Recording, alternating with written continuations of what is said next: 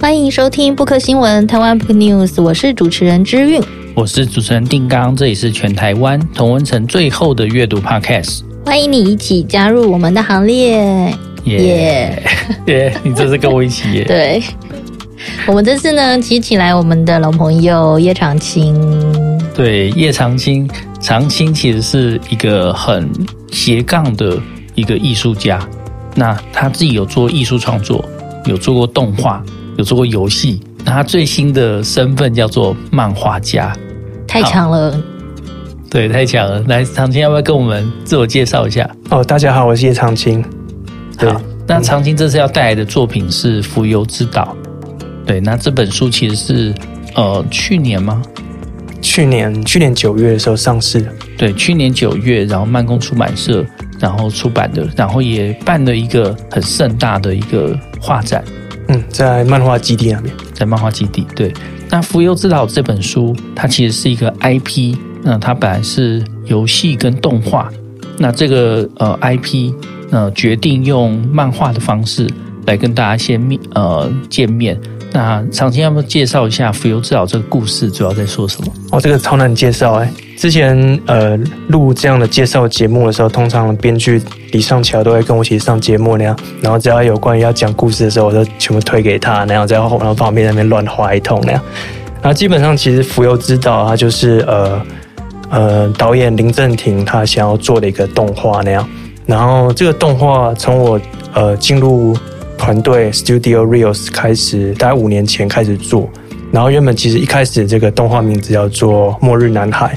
然后后来就一直做。其实动画的时候一直开始做，然后剧本通常都会一直不断的改，然后改了一段时间以后，它就变成呃最后卡夫特。然后最后卡夫特那时候有去募资，但是没有很顺利那样，所以然后有一些呃投资者的意见就是说，这个剧本可能还需要再去动那样。然后后来又连续换了一些编剧，然后动了十五个左右的版本那样，然后慢慢就变成《浮游之岛》，所以大概过了五年。然后呃，在做《浮游之岛》的时候，我们就一边在弄电影分镜嘛，电影剧本。然后呃，我们的制片就跟我们讲说，呃，这个。动画电影应该要花很多钱，然后你要让人家先去认识你的故事，才有机会说，哎，要不要去投资这个作品那样？所以就建议我们先把漫画先做出来那样，所以我们就画了漫画，大概是这样流程的。嗯，浮游之岛其实推出之后，呃，获得很多好评。那我记得前一阵子有一个 Clubhouse 的节目是韩景，就是那个呃，身兼很多身份的，不过他也是。呃，漫画家的经纪人的韩景，那他有在节目上呃，请大家来介绍各种就是漫画作品。那那时候我就 call in 进去啊，我就说，诶，我想介绍《浮游之岛》，然后他就说，哇，《浮游之岛》超棒。那介绍完之后，大家也都反应很好，然后就是很多人听过，那也很多人想要很好奇，想再知道更多。那其实我对《浮游之岛》一开始的印象就是，它有很强的呃，就是资料的收集。关于南岛文化，可是他的故事又非常吸引人。长青有没有稍微给我们介绍一下这个故事？就是呃，这个故事主要是我们在讲后末日的世界那样。然后后末日世界有一个红土城，然后就很像是这种末末日都市那样。然后这整个城市世界上的的人口都集中在这个小小的城市里面，然后依靠了一个呃温室，然后去供给整个城市的食物那样。然后除了这个城市以外，另外有一个漂浮的岛屿，一个很奇幻的漂浮岛屿，叫做浮游之岛。然后这浮游之岛就是人间最后一个净土那样。然后呃，上面都是有干净的空气啊。然后这个岛屿是会漂流的。然后在漂流在海上的时候，它的周围都有干净的水源跟空气，所以都会有鱼类啊什么在这个。这个漂流岛上面，然后我们就用这两个不同的地方、不同的文化，想要让它去做出一些冲击。因为导演一直想要去讲关于环境议题的一些一些 topic 那样，就想说这样子的差异性的撞撞击，看可以出现怎么样的故事那样。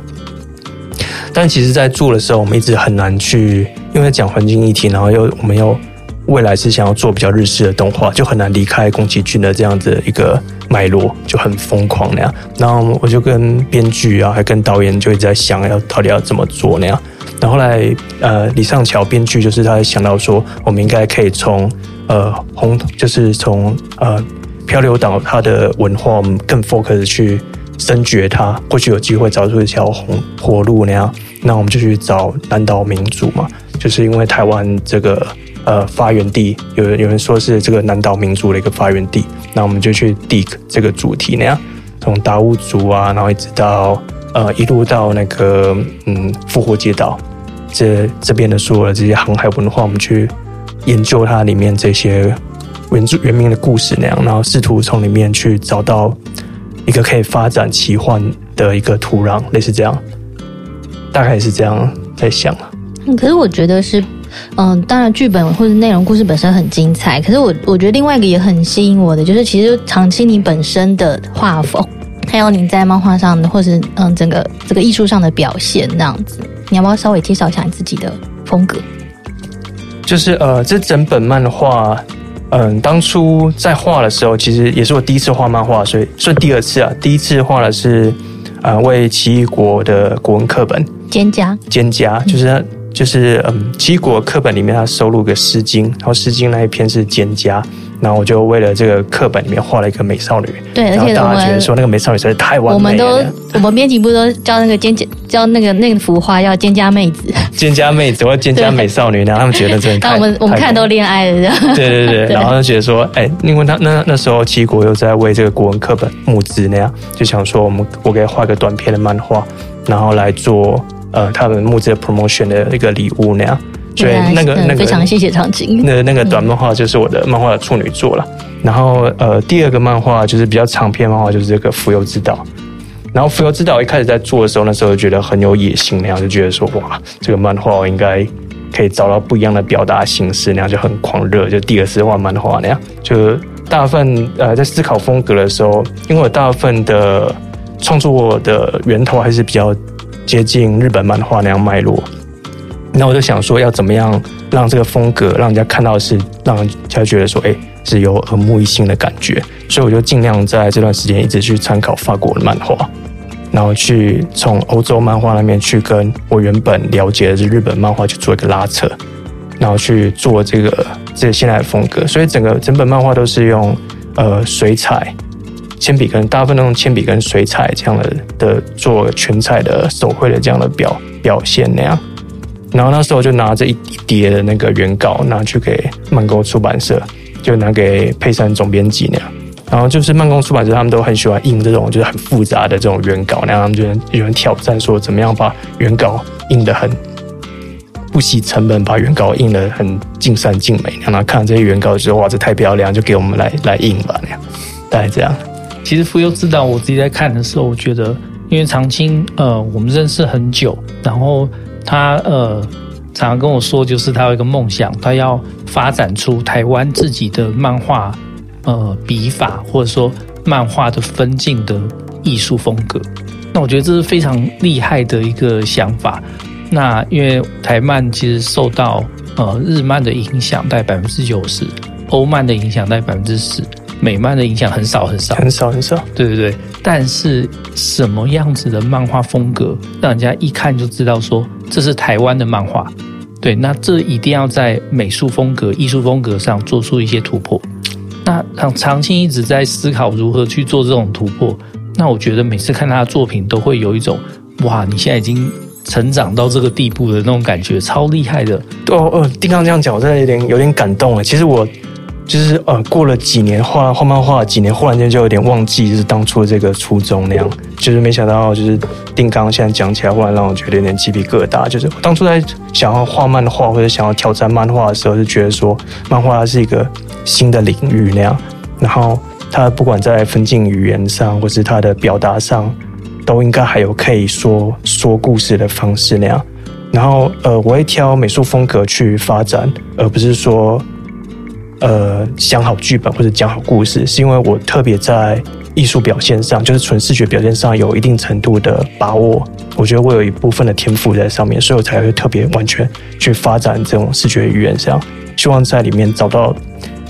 我觉得也不用不用多，就让人家觉得说，哎，我原来台湾漫画是可以这样子发出声音的，是可以吹出一股一阵新鲜的风，这样的感觉，就这样就很好，这样就很美好那样。我很感谢丁刚让我想到我当初画漫画的一开始的想法那样。因为长真的会忘记，真的会忘，很可怕。因为长青本来就是嗯呃美术美术科系，然后你也是走比较艺术，一开始是比较艺术创作的这样子。对，然后你后来就做了一些哦，我知道了是做一些动画或者是插画的 case，然后在最近才做漫画。那你这样子就嗯变成一个漫画家，嗯的感觉是什么样子？就是从我的求学历程，就是我呃毕业于澳洲的墨本大学的呃纯油画的硕士啦，那时候是主修的油画。其实，在求学历程时候，一心一意就想要当一个画家那样，画大幅的抽象抽象绘画那样。就是呃出社会以后，就有点辗转那样，就做过几年的展览那样。然后，但是后来，其实我也很喜欢游戏，也做过三年的游戏业，然后又做了三年的动画业，然后。做游戏、做动画以后，就觉得说，哎，其实我还蛮有专长在，就是呃动画表现上了，或者是漫画表现上那样，就有点想要试。因为但因为你要做动画，就需要很大的力量那样。然后我就曾经在动画公司看到说，你就可能。不要讲说真的开始拍，光是一个弄好一个剧本，它的代价真的就是非常非常的庞大，经年累月那样，你可能都看不到一个成品。所以比起来说，漫画可能还是比较有机会看到一个成品的样子那样。所以那时候才觉得说，在五年前我就立定决定说，我最适合我的表达方式是漫画那样。不过现在就超级疑惑，到我大概半年前就已经疑惑到，我觉得我整个人生都差不多要放弃。我记得那时候我就找找定刚，在过年前就是找定刚，就问他说：“定刚，如果我不画图的话，还可以做什么呢？”我真的已经完全放弃我整个人生的那样，因为我觉得比较麻烦是，就是呃，在做浮游之岛，然后做完以后，然后就在思考说。漫画有什么办法往下一步，或是我自己有我自己有什么办法，还有哪些地方我可以往下一步的时候，它其实面面临的压力或是岔路有点太庞大那样，就是我就是想要说，就可能变得贪心，我就想要讲好我的故事那样，讲好故事，然后我希望能够让表演再好一点，然后光是有这样的的想法。那就开始对我的漫画表现上造成越来越多的压力，我就开始嫌说剧本其实不够好，不够完善，没办法画那样，然后或者是表演不够自然，还怎么样了，就会开始给自己越来越多的压力在在画漫画上面，所以就我觉得很难，就是很难在。在变得轻盈，需要需要慢慢的去。不过我最近又好一些了，我觉得这个就就很难的，对。对，刚好这一阵子有一个呃重大的争议是跟 CC 有关嘛，哇，那也跟政府如何看待漫画产业有关。那呃，常常在呃漫画之外的领域的人看漫画的时候，他们都会有一个刻板印象，觉得说漫画很简单啊，漫画就图配字啊，然后然后漫画的技术。没有那么复杂，没有像动画游戏那么复杂，所以他需要的人力，他需要的成本好像没有那么高。那我每次遇到这些人，我都会跟他讲说，没有，漫画超专业，漫画从呃剧本分镜，然后到线稿，然后到上色，到每一个背景，这些每一个步骤步骤全部都是很专业的过程。漫画家所面临的生涯的挑战，跟他自己的摸索，其实也是非常的。痛苦的一件事。那长青要不要来帮我们现身说法一下？身为一个从艺术家，然后动画家，然后游戏的美术转到漫画的领域，你觉得你遇到的主要的挣扎跟困难是什么？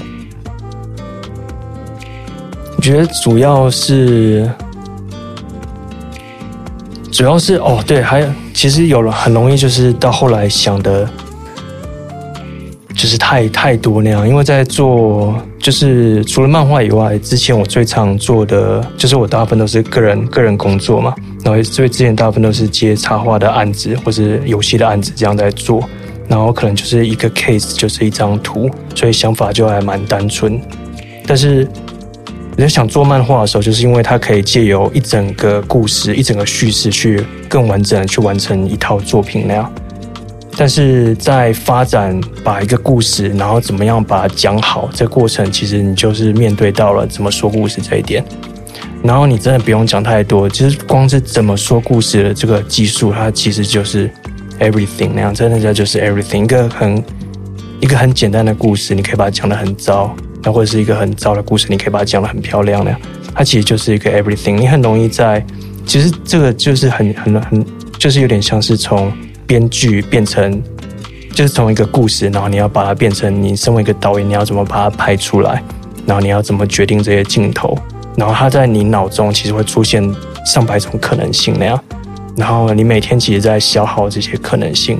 然后你可能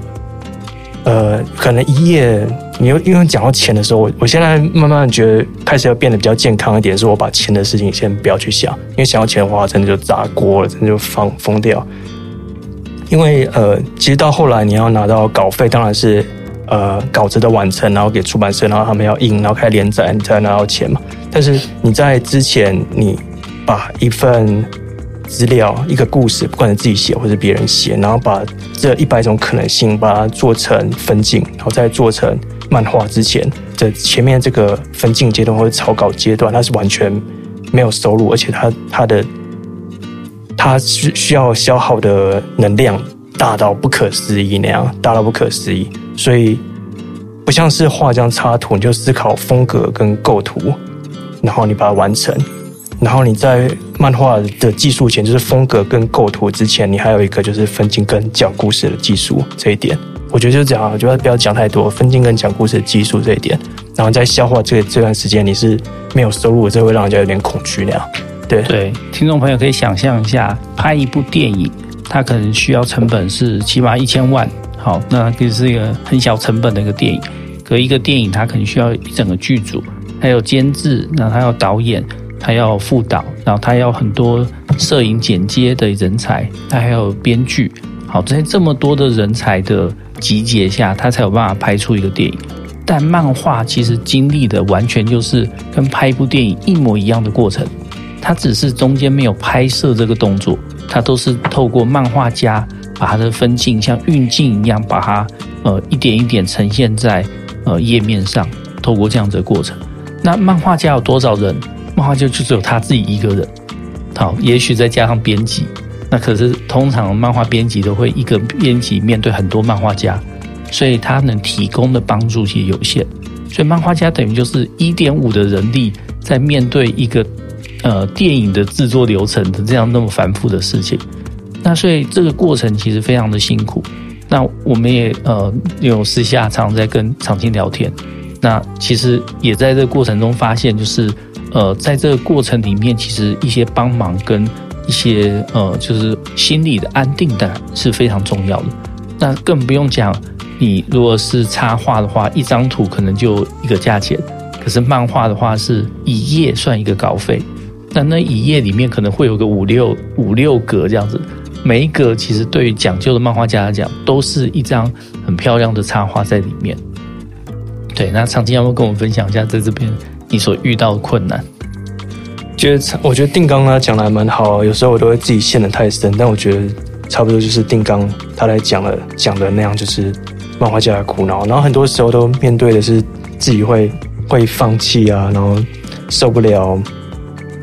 就是那，就是它是很漫长的的一个纠结啦。就是像是我最近在做一个漫画那样，然后从我拿到呃拿到这个剧本，然后到我画分镜，它其实就很扎实的过了一整年，哇，就是一整年那样。然后我就一直重复了把这个分镜画了六六遍那样，然后每重画一次，我就会有办法再让我。脑中的东西再少一点，再少一点，再少讲一点。我现在一直在练习，就是我可不可以再少讲一点？因为我在讲个奇幻故事，但是我要把一些资讯再消耗掉，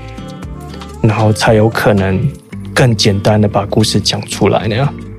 对吧？所以我现在在，我觉得我现在在再回去看一些迪士尼的动画的时候，就知道说，哇，那个消化资讯的力量真的太庞大。就是你们我在看那个像瓦力，他可能前十分钟、前五分钟就。完全一个字都不用去消化掉，其实一个相对是复杂的一个世界观，而且都没什么成见那样去消化这样的一个世界观，它需要多大的力量去的剧本，还有那些视觉影像去消化那样，大概这样。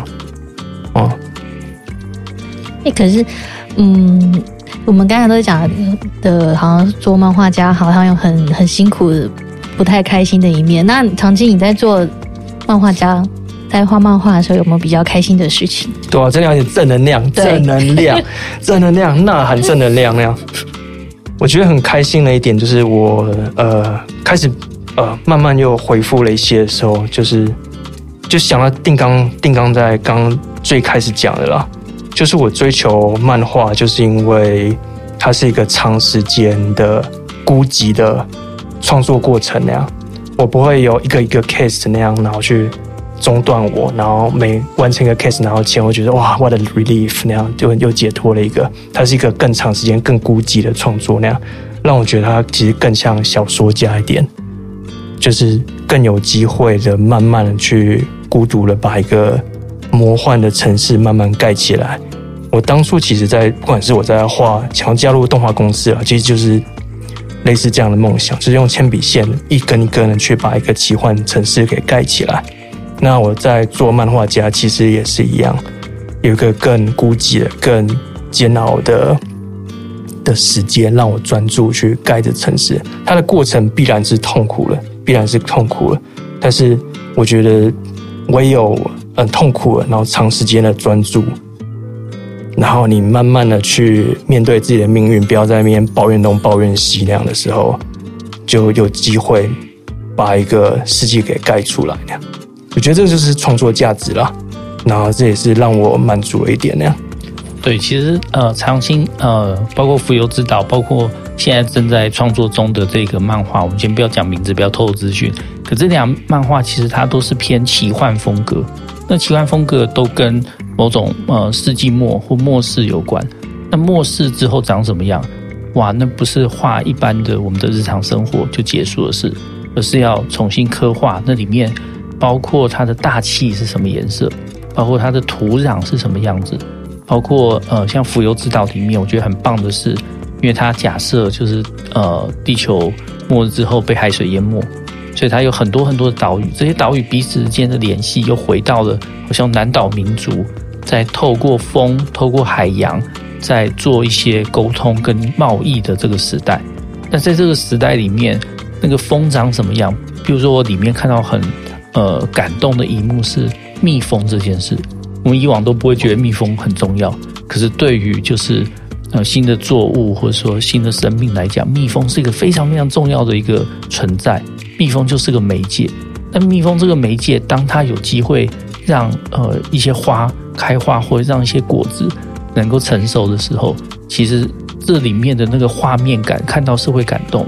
那当漫画家要去把这样子的画面呈现出来。在很多的画面细节里面呈现出来的时候，其实我觉得花的功夫是非常的大的。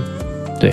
那呃，最近当然呃，相关漫画的争议就是大家在讨论漫画的产业，或者说台漫，就是他所需要的人才，包括编辑这件事情，需要多少的人力，这里面怎么样的配，或者怎样的工作模式是合理的。那所以我们今天也请到。漫画家叶长青来跟我们分享这件事，但重点还是浮游之道。我们要最后要不要多讲一些浮游之道？呃，完成浮游之道的时候，其实跟编剧李尚乔有很多合作嘛。你要不要讲一下你们之间合作的模式？哦，我觉得哦，因为刚刚提到说编辑或者编剧，我讲我讲编剧跟漫画家好了。我觉得我跟尚乔的合作蛮美好的一点就是，呃，上桥他原本是电视剧的编辑那样。然后他以前就是帮呃，我记得忘了哪个电视台，类似公司这一类的，做那种单元单元剧的编剧那样，所以他比较擅长的写呃剧本的方式是像电影的剧本那样，所以呃，我觉得那样的剧本拿给漫画家来画的时候是相对的简单非常多的，比起拿到一本小说，因为拿起小说的时候，其实很多有喃喃自语的部分，然后有很多地方是。你要漫画家要去消消化的，那那些消化，我觉得那些消化不会不好啊，因为那些消化然后再转化，因为就全部变成漫画家自己脑中的作业那样，那样的磨练是有机会去锻炼出漫画家去讲故事的方式那样。但是，当然，当然那个阶段很痛苦，是漫画家会在地上又又滚又踢，然后抱怨这世界多么不美好那样。但你不要理那漫画家，就让他去踢一下，然后他可能就会好一下。然后，但是呃，电影分镜好的地方是它就是都会画成表演那样。就是嗯，比如说白天在城镇的广场，然后谁谁谁说了什么话，然后他弯下腰拿起什么东西，然后他不太必要的情绪他会拿掉，他不会说他弯下腰的时候带着悲伤的情绪拿拿起这个根香烟，他可能不会讲，他也可能会讲，就是他如果呃这个编剧跟漫画家合作的够了解的话，就是他会知道说不要给。漫画家也是说，这个当漫画家是演员嘛，不要给他过多的指示，他就可以更自然做出表演那样。对，所以呃，所以其实电影呃编剧就是他把所有的感情或是所有的故事都化为表演了，然后化为表演以后，其实漫画家就相对执行起来就会简单，就化为就是你就漫画家可以专心在做构图，然后格子哪些是重点，哪些不是的这些表演上那样。因为其实，因为台湾漫画产业没有像日本那么的完善嘛，所以日本漫画产业他们会说原作要做到 name 的部分。所谓做到 name 的部分，其实就是把一开始大概的分镜先画好那样。不过台湾目前应该还没有这样的原作家那样，所以我还蛮建议说，如果要合作，然后又要减轻减低漫画家的工作量的话，用电影分镜的方式去画，我觉得蛮好。我的经验呢？对，好，这一定要给大家一个观念，就是文学作品改编漫画，它并没有那么的直接，跟没有那么的，就是好像中间不需要做一些转译。那中间需要的转译，其实就是，呃，漫画的剧本，它其实就像是一个舞台剧的说明书，它必须要说清楚谁在这个空间，他们经历了什么，而且要透过格子的逻辑去表现出他们的动作之间的逻辑。因为分镜其实是要有每一个格子它在什么位置，跟这些格子之间相互的关系是什么？对，所以文学作品如果要改编的话，中间其实是需要一个大量的编剧的人才。其实也不止漫画改编成漫画，文学作品很多，或者是很多我们的书写的作品改编成其他的电影、其他的媒介表现的话，比如说影视的话，也是中间要蛮多不同的一些转换的方式。对，所以我们要尊重编剧的这样子的专业，这样。对对对对，好，那今天非常开心邀请到长青，那也期待长青的新作品能够越做越好，越做越顺利，这样子。不要放弃那样，不要放弃，不要放弃，不要放弃，真的。好，那我们今天呃，如果各位听众朋友对于我们呃布克新闻有任何意见，或者想要推荐我们什么书籍，其实在节目上聊聊，都欢迎呃到我们的 IG 或者是写信给我们，我们的 IG 是台湾 Book News。我们的信箱是台湾 Book News 小老鼠 gmail.com。对，那今天谢谢长青，谢谢谢谢丁刚，谢谢。本节目由瑞木读墨电子书、KK 书与布克新闻台湾 Book News 联合制播。瑞木是台湾最大的繁体中文电子书，KK 书是 KK Bus 集团推出的全新知识聆听服务，十五分钟为您说重点。布克新闻与你。继续爱读一万年。